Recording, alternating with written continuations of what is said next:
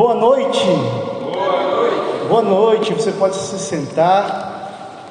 Se o Lúcio puder fazer aquele fundinho para nós, para que nós possamos ficar nesse clima de oração, amém? Então, uma noite chuvosa, uma noite gostosa, para se conhecer, para encontrar-se com Jesus, amém? E que você fez a melhor escolha, você podia ficar lá em casa sem fazer nada, né? No sofá, deitado, relaxando, você escolheu a melhor parte, escolheu vir ao encontro do Senhor. Que bênção! E que a sua escolha, eu tenho certeza, vai valer a pena, amém? Deixa eu me apresentar então para vocês. Eu me chamo Jonathan, sou conhecido como Jack, tenho 32 anos, sou missionário, fundador da comunidade Eterna Aliança de Barra Velha. Nossa comunidade tem a missão de ir onde ninguém quer ir, levar o Evangelho, formar uma igreja missionária. E a nosso carisma é religar o homem a Cristo levando amor, vivendo a verdade, sendo oração. Nós trabalhamos também com assistência às pessoas mais carentes, ouvindo as pessoas que precisam ser ouvidas e conversando, atendendo aqueles que querem ter um momento, né, uma parte mais espiritual, uma conversa mais espiritual. E também pela, pela pregação da palavra, amém? E nessa noite, amado, olha aqui, preste atenção. O Senhor Jesus, Ele quer nos recordar que nós todos temos um chamado e que nós todos estamos sob a proteção dele, amém? Muitas vezes nós caminhamos nessa vida sem saber, um, sem ter um propósito, um rumo, sem saber o que fazer, e de muitas vezes nós temos medo, muitas vezes nós esquecemos que o Senhor é por nós, não é mesmo?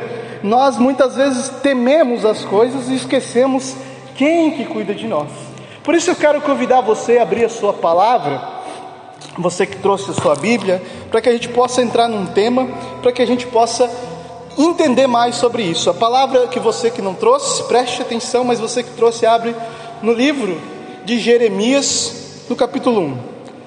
É lá no meio da Bíblia, você vai pegar sua Bíblia, abrir lá no meio, né? Fica logo depois de Isaías livro de Jeremias. É fácil que já é no primeiro capítulo, na primeira página, né? Quem tem aquela bibliazinha que tem o nomezinho do lado é mais fácil ainda.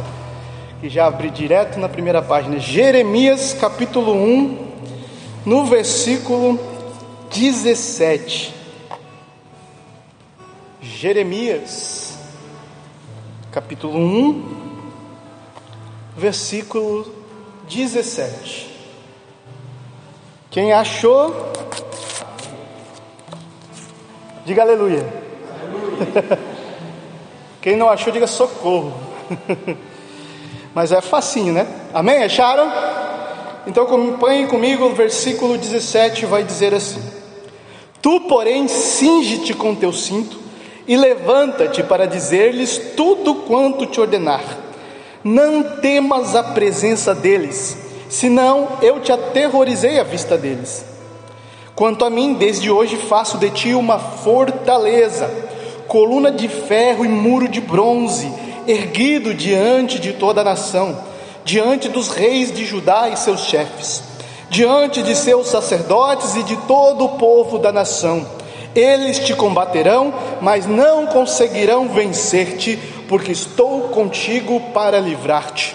Oráculo do Senhor. Palavra do Senhor, graças a Deus. Amado, olha aqui para frente um pouquinho agora. Eu quero que você entenda o que está acontecendo aqui, né, no livro de Jeremias. Naquela época, o reino de Israel era dividido em dois, né? Estava dividido, o reino do norte o reino do sul. O de norte chamava reino de Israel e o do sul, reino de Judá. E aquele povo estava sendo um povo desobediente e infiel. Amém? Um povo que se esqueceu de Deus. Um povo que se esqueceu da fé e do Deus que livrou o povo do Egito, da escravidão, que abriu o mar vermelho. Eles se esqueceram. Muitos já estavam virando idólatras, adorando outros deuses. Muitos estavam ainda fazendo muitas inimizades e não fazendo a vontade de Deus. Amém? Então Deus vai convocar um homem chamado Jeremias para ser um profeta. Um profeta era alguém que estava em contato com Deus e levava a mensagem de Deus, amém? para um povo, para um rei, para anunciar a vontade de Deus. E às vezes poderia vir alguma catástrofe, alguma guerra, alguma coisa, e Deus poderia evitar aquela guerra, aquela catástrofe, não que Deus a fizesse, mas Deus poderia evitar se aqueles povos se convertessem, ouvissem a voz de Deus. Foi o que aconteceu, por exemplo, com o profeta Jonas, que foi enviado a um povo chamado Nínive, para dizer para eles que aquele povoado haveria uma catástrofe, mas Deus iria evitá-lo se eles se convertessem e eles se converteram. Amém? Então Deus chama Jeremias. E quando Deus fala, chama Jeremias e diz que ele será profeta, porque ele já tinha escolhido ele desde o ventre da sua mãe, Jeremias pensa: Mas, Senhor, eu sou só uma criança, eu nem sei falar. E o Senhor vai dizer: Não diga isso, pois eu falarei por ti, eu irei à tua frente, eu te protegerei, amém? Então, aquela nação, daquele povo infiel, aquele povo que estava esquecendo de Deus, o Senhor pede para Jeremias ir até aquele povo e anunciar para que eles se recordassem de quem é o Deus de verdade, o único Deus, para que eles voltassem para o Senhor, amém? Para que não acontecesse uma catástrofe. Qual era a catástrofe? Uma guerra, um povo, aquele povo ser invadido. Deus iria impedir se eles ouvissem a voz do Senhor. Deus iria protegê-los, mas eles estavam esquecendo de Deus. Eles, por conta própria, não queriam saber de Deus, e aí, por conta própria, escolhem estar a qualquer coisa, né? E aí acontecem muitos problemas. Então o profeta ouve Deus dizer para ele que, ao anunciar a verdade, muitos não vão querer ouvir a verdade, amém? E muitos irão combatê-lo muitos irão ficar com raiva de ti, muitos irão vir contra você, mas eles não vão poder fazer nada, porque eu estou te protegendo.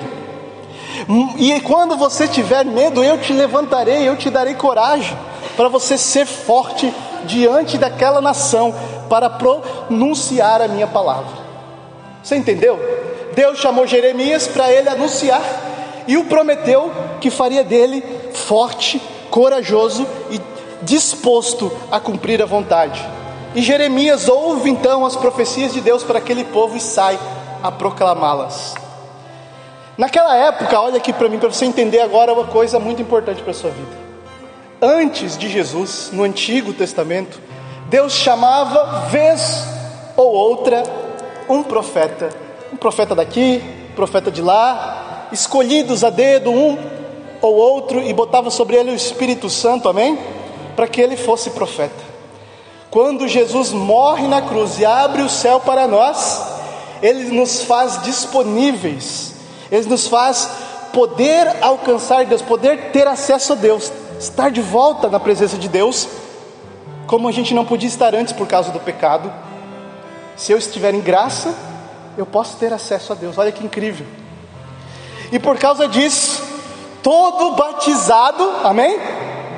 Quem aqui é batizado, levanta a mão. Quem não for batizado, em nome de Jesus, nós vamos providenciar. Todo batizado é chamado no seu batismo a ser profeta. Quando você foi batizado, o chamado de Deus a ser profeta foi feito a você. Você é chamado a ser profeta, como Jeremias foi. E talvez, como Jeremias, você pensará, né? Arrumará desculpas, mas eu sou muito jovem, mas eu sou muito velho, mas eu não sei nada, mas eu tenho medo, e você vai procurar desculpas que te impeçam de responder esse chamado de profeta. Todos nós, olha aqui para mim, a primeira reação é: eu, né? Eu, um profeta. E você vai olhar para você e vai achar um monte de limitações, de fraquezas, muitos pecados e muitas impossibilidades de você ser um profeta do Senhor. Mas como Deus disse para Jeremias, ele diz para você nessa noite: desde o ventre da sua mãe, eu já tinha te escolhido, amém? Eu já tinha te separado e te preparado para ser profeta das nações, para ser profetisa desde o ventre da sua mãe. E quando você foi batizado, eu lacrei, você é meu. Eu te chamo para ser profeta, sacerdote e rei. Se você for um batismo, nós estamos tendo aqui um curso de pais e padrinhos, é isso? Você vai ouvir o padre dizer à criança ou aquele que está sendo batizado o chamado dele de ser profeta, sacerdote e rei. Você é chamado. Mas para viver o seu batismo, você coloca muitas barreiras. E as barreiras que você coloca é quando você olha para você, né? Quando você olha para você, você vai achar tudo isso. Só que Deus ensinou uma coisa para Jeremias quando a gente lê essa palavra. Jeremias, ele, disse: Eu sou só uma criança e eu não sei falar. Era mentira? Não, era verdade. Jeremias olhou e viu impossibilidade. Deus tirou os olhares de Jeremias hum, quando ele olhava para si próprio e os lançou para ele. Ou seja, tira os teus olhos de você mesmo, porque em você só verá fraqueza, amém? E lance os teus olhos em Deus, porque Ele pode tudo. E quando você tiver medo, Deus manda um espírito de coragem, o Espírito Santo. A palavra vai dizer, Paulo vai dizer numa carta: Deus não nos deu um espírito de covardia, de medrosos. Está entendendo? Você foi batizado não para ser, desculpa a palavra, bunda mole, covarde, medroso, medrosa. Você foi batizado para ser corajoso. Você veio a grupo de oração para receber um Espírito Santo de coragem, que te dá audácia, te dá autoridade, capacidade, amém? E quando ele te enche dessa capacidade, dessa coragem, o que é essa virtude da coragem? A coragem é uma virtude que você usa quando? Você sabe me dizer? Coragem é uma virtude que você usa quando tem medo. Eu estou com medo, mas eu vou enfrentar o inimigo. Eu estou com medo, mas eu, vou, eu confio não em mim, mas no Deus que me fortalece. Eu tenho medo de ser aquilo que Deus chamou para ser, mas eu tem um Deus que é mais forte do que eu, que é mais forte do que os meus inimigos, que é mais forte do que tudo que possa me impedir de ser santo e de ser profeta. Amém? Então você tem que entender isso. A coragem é uma virtude que vem na hora do medo para você enfrentar o medo. Quem não tem medo não é corajoso. Não é corajoso. Ele não precisa de coragem. Ele só faz as coisas. Às vezes até imprudente né? Tem umas pessoas que não têm medo, são imprudentes. Pula dos penhascos, faz as coisas, bebe e sai dirigindo. Ele não é corajoso, ele é imprudente. Quando você enfrenta o medo, você é corajoso. Você é corajosa. Quando você enfrenta o medo para fazer a vontade de Deus, você é corajoso. Quando você se rende ao mundo, você é covarde. Quando você se rende ao que o mundo prega para você, você é covarde. Mas a palavra de Deus vai dizer para Jeremias, porque chamou ele para ser profeta, e vai dizer para você, porque você foi batizado, eles te combaterão. O mundo vai te combater quando você quer ser santo e quer ser de Deus e quer fazer a vontade de Deus. O mundo vai te combater. O mundo não vai conseguir te vencer. Eles não te vencerão, porque o Senhor diz: Estou contigo para livrar-te do mal. Amém? E você tem que colocar isso no seu coração. Talvez você diga que não sabe o que é ser profeta, e eu vou dizer para você: ser profeta, além de anunciar com palavras, amém? Com palavras, como eu estou anunciando aqui, ou como um ministério de música que canta, e leva as pessoas a entrarem no clima de oração, a entrarem na presença de Deus. Então, que anuncia com a música, que é profeta. Você é profeta quando vive o Evangelho.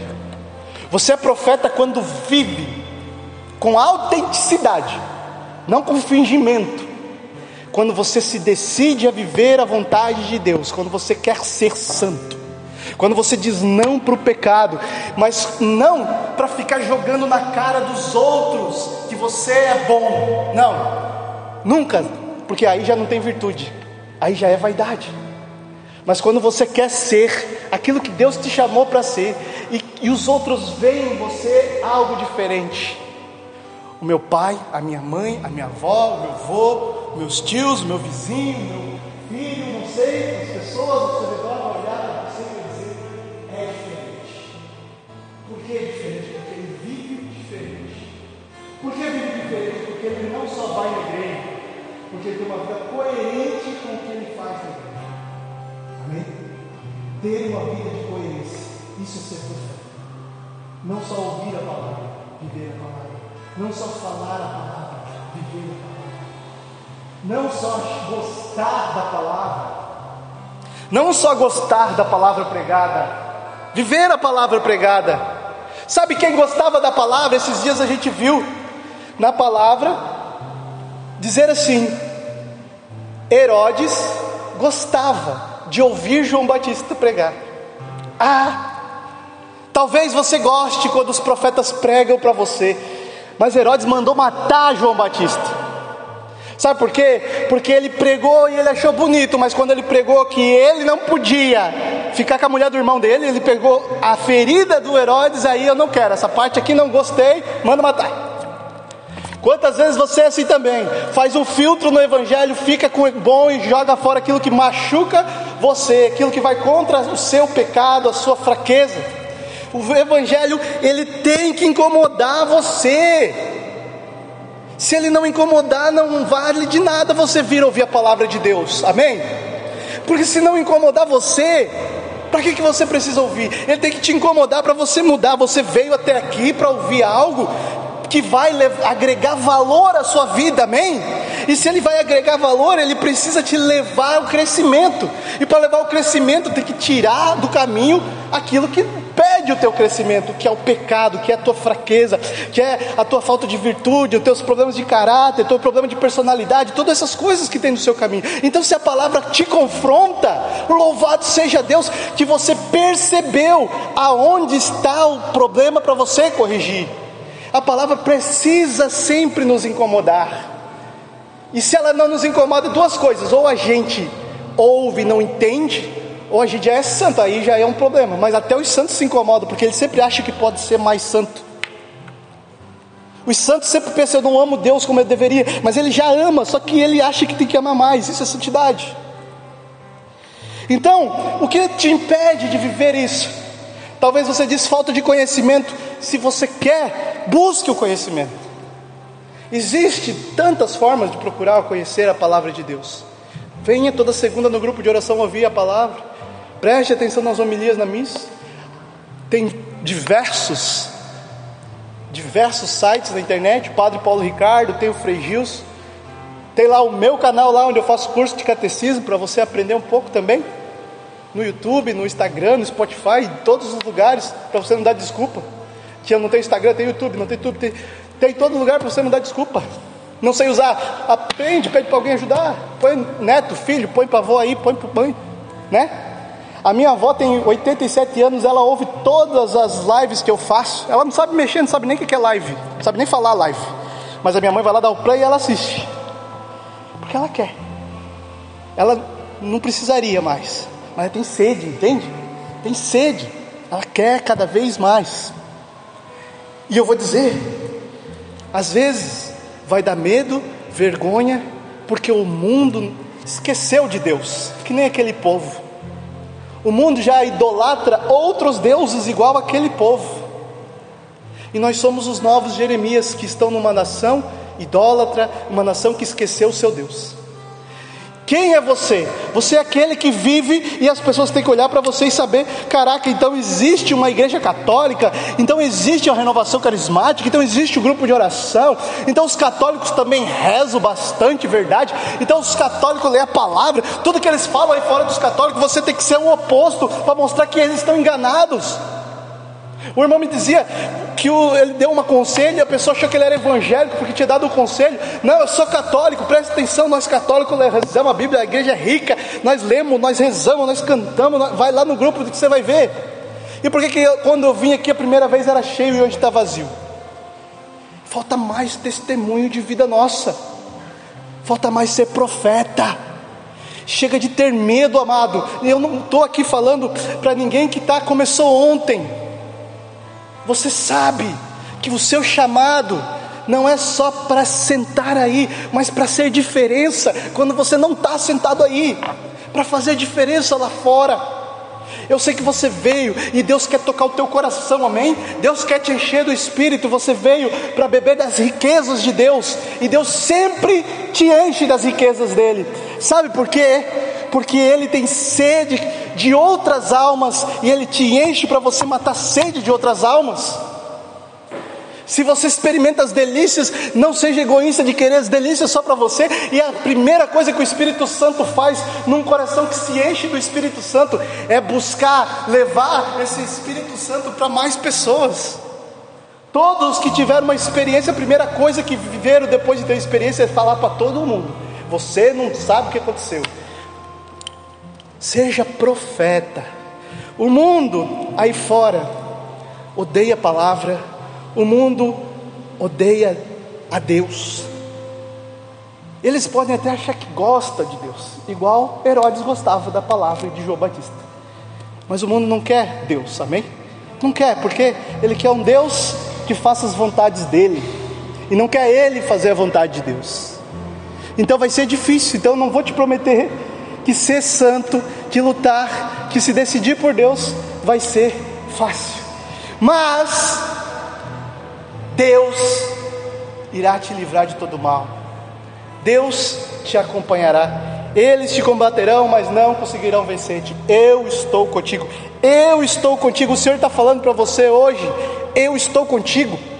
Nessa noite é Jesus que está te convidando, está entendendo? A tomar uma decisão diferente na sua vida. Eu tenho certeza que muitas pessoas que estão aqui queriam que os filhos, que o marido, que a esposa, que alguém lá fora estivesse com você. E tem sido talvez você de, se colocado de joelhos diante de Deus muitas vezes pedindo para que essa pessoa estivesse aqui. Mas você também é um, está aqui porque alguém se colocou de joelhos muitas vezes por você. E você também está aqui porque alguém te convidou. Você também está aqui porque alguém falou para você: das graças que recebeu. E não teve medo, né? Não teve medo. Ou teve medo, mas usou da coragem para conseguir. Então, eu digo para você: tenha certeza de uma coisa. Hoje, quem está sentado aqui é você, amém? Aquela pessoa hoje não está, é você que está. Quem está sentado todo segundo aqui é você. É você que escuta, é você que experimenta. Então é você que será o canal da graça. Amém? Deus quer usar você como ponte para alcançar outras pessoas. Você será ponte através da tua vida, do teu testemunho, através da forma como você vai tratar as pessoas através da decisão que você vai ter na sua vida. Amém? Carlo Acutis, quem já ouviu falar dele? Ele é um beato jovem que morreu em 2006 com 16 anos. O Carlo Acutis nasceu do dia 3 de maio de 91, eu nasci dia 11, então ele nasceu oito dias antes de mim. E morreu em 2006 com 15 para 16 anos de leucemia. E hoje, depois de 2019, foram tirar do túmulo o corpo dele, estava incorrupto, estava inteiro, né? não, foi, não apodreceu milagrosamente, estava inteiro. E a igreja o beatificou e está em processo de canonização, amém? Esse jovem, ele por conta própria, queria a Eucaristia, amava Jesus, amém? E desejava Jesus. Tanto que os pais dele nem eram tão católicos assim, os pais dele foram atrás então dele fazer a comunhão até mais cedo. Ele fez uma comunhão num lugar afastado para ninguém ficar falando, né? E ele fez a comunhão mais cedo, porque ele tinha desejo por Jesus. Carlos Acutis ele tinha uma vida até que boa. Os pais dele tinham boa condição financeira. E os pais dele tinham muito trabalho, eram uma pessoas muito atarefadas e tinham contratado um indiano para ser o motorista do Carlos Acutis e levar ele para todo quanto é lugar que ele precisasse. E lá na Índia, não sei se vocês sabem, eles são divididos em sistema de castas. Entende? Então, se você nasce naquela casta de maior nível, você sempre será bem de vida. Agora, se você nasce na pior casta, você sempre será visto na sociedade indiana como lixo humano. Ninguém te toca porque você fica impuro. E esse motorista era dessa pior casta. E ele era hindu. Então ele não conhecia Jesus. Mas o Carlos pedia para ele levar ele para a missa todo dia. E ia falando das graças da Eucaristia, da alegria de conhecer Jesus. Você não sabe como é maravilhoso receber Jesus. Imagina, Jesus entra no seu coração, é Deus que está dentro de você. Por 15 minutos ele circula nas suas veias, ele te purifica, ele te ama ali dentro, ele bate junto com o teu coração. E ele falava dessa com alegria desse Jesus que ele ia receber na missa. Ele não ia para a missa de qualquer jeito. E o motorista ficou intrigado. E um dia entrou na igreja e falou: Eu quero saber aonde está a tal da Eucaristia. Eu quero conhecer esse tal de Jesus, porque o Carlos fala dele com tanto amor, que só pode ser a melhor coisa do mundo. E aquele indiano se converteu somente por ser o motorista do Carlos Acutis. E o Carlos, muitas pessoas da família dele se converteram, os tios, os pais, por causa da vida dele. E ele era um jovem que morreu com 15 anos. Você está entendendo? E depois que ele morreu, foram entrevistar os tios dele e perguntaram para os tios dele: O que é que o Carlos falou para vocês que vocês se converteram?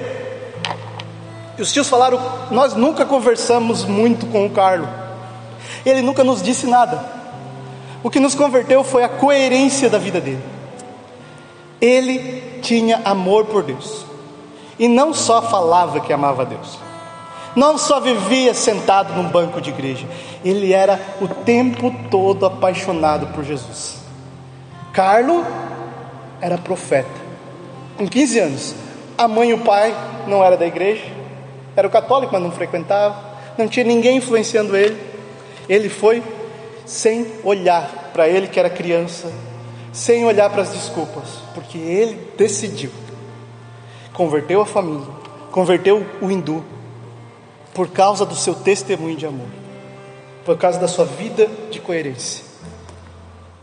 Você está entendendo? Talvez você veio até hoje aqui porque você viu na vida de alguém uma vida de testemunho. E talvez possa encher mais esses bancos na próxima vez que eu estiver aqui com a sua vida de coerência com o Evangelho, do seu testemunho, da sua forma de viver. Amado, eu não estou falando aqui de você pegar um microfone e vir pregar.